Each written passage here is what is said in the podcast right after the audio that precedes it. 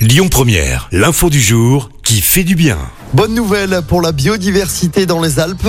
170 bouquetins ne seront finalement pas abattus. La préfecture de Haute-Savoie voulait pourtant le faire, mais grâce au recours d'un collectif d'associations, le tribunal administratif de Grenoble vient de suspendre cette décision. Les animaux ne seront donc pas abattus dans les tout prochains jours comme c'était prévu. Mais alors pourquoi vouloir tuer des bouquetins protégés Officiellement, il s'agit de lutter contre la brucellose.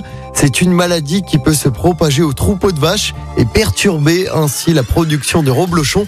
Sauf que la préfecture voulait abattre les bouquetins sans effectuer de tests préalables pour savoir s'ils étaient malades, alors que le taux de prévalence de la brucellose dans la population de bouquetins est aujourd'hui évalué à seulement 4%.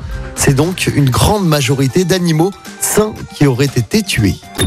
Écoutez votre radio Lyon Première en direct sur l'application Lyon Première, lyonpremière.fr et bien sûr à Lyon sur 90.2 FM et en DAB+. Lyon Première